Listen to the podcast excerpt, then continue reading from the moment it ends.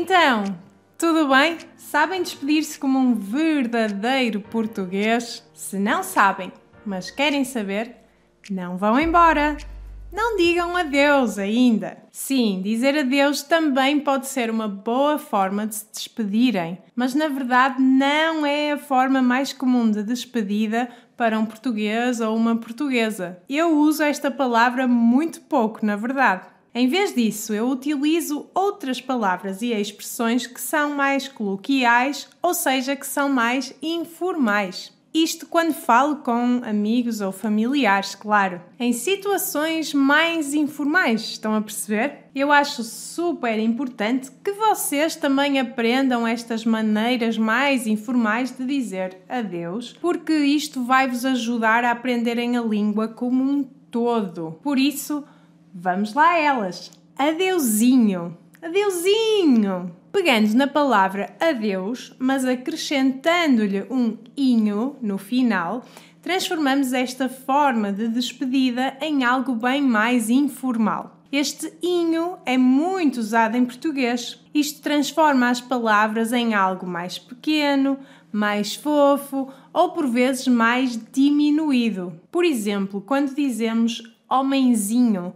Estamos a diminuir um pouco a imagem do homem de quem estamos a falar, seja por causa do seu caráter ou por causa da sua situação de vida. No caso de adeusinho, estamos a tornar a palavra mais querida, mais familiar, diria eu. Outra forma de nos despedirmos é usando a palavra tchau ou chau com CH. Essa é a forma mais usual de usarmos esta palavra. No entanto, nós também fazemos transformações para a tornarmos ainda mais informal. Para isso, podemos duplicá-la e dizer tchau, tchau, tchau, tchau.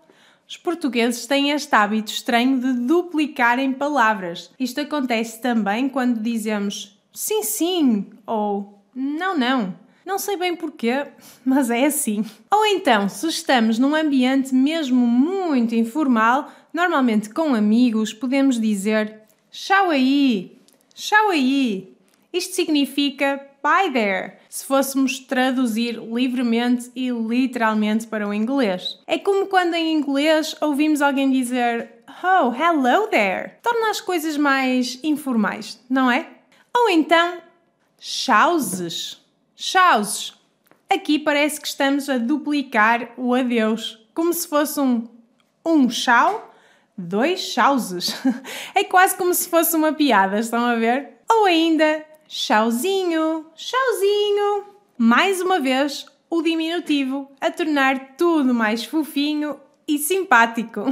Agora, se olharmos para outras formas de dizer que vamos partir, também encontramos a expressão vou-me embora. Vou-me embora. Desta expressão vem esta mais informal aqui. Já me vou. Já me vou.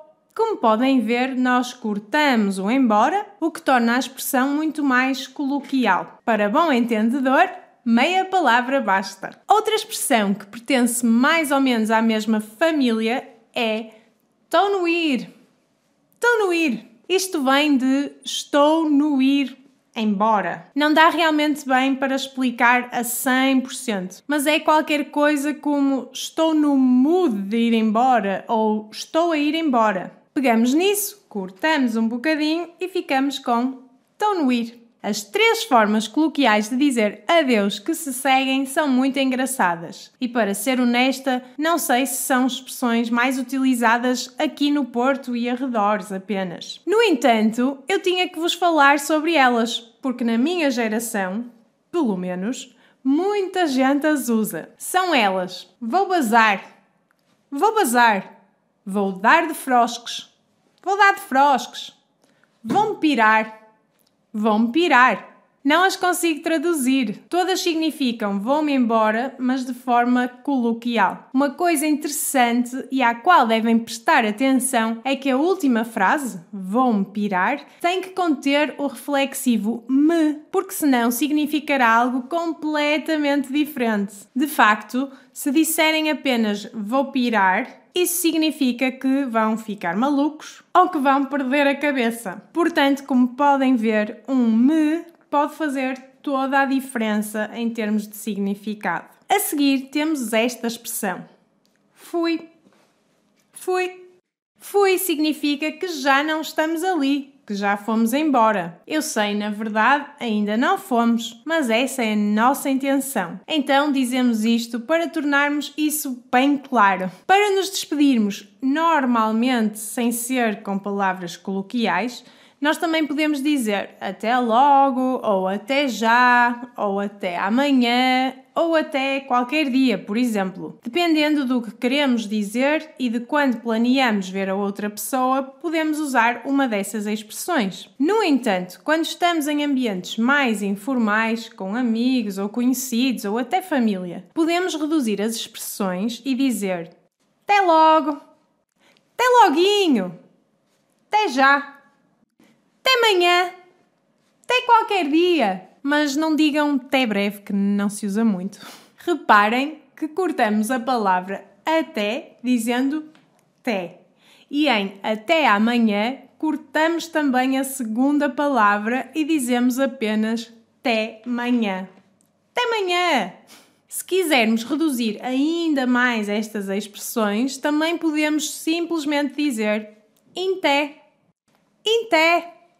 Eu acho que esta expressão vem do Brasil, porque acho que lá se usa bastante. Por último, uma das minhas expressões favoritas é esta: continuação e saudinha.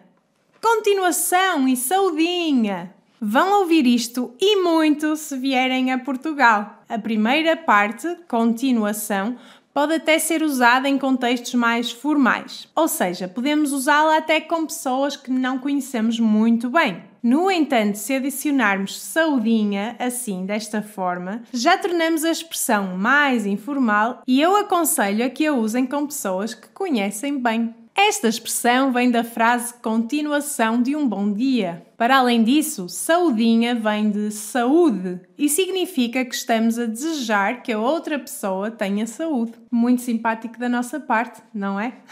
Pronto, pessoas! Espero que tenham gostado e que implementem esta nova sabedoria no vosso dia a dia. Se quiserem saber mais sobre português de Portugal, não se esqueçam de ir ver este webinar sobre os 4 segredos para aprenderem português de uma forma eficaz e em pouco tempo. Vou deixar o link para o webinar aqui em baixo. Por agora, mando-vos beijinhos e até ao próximo vídeo!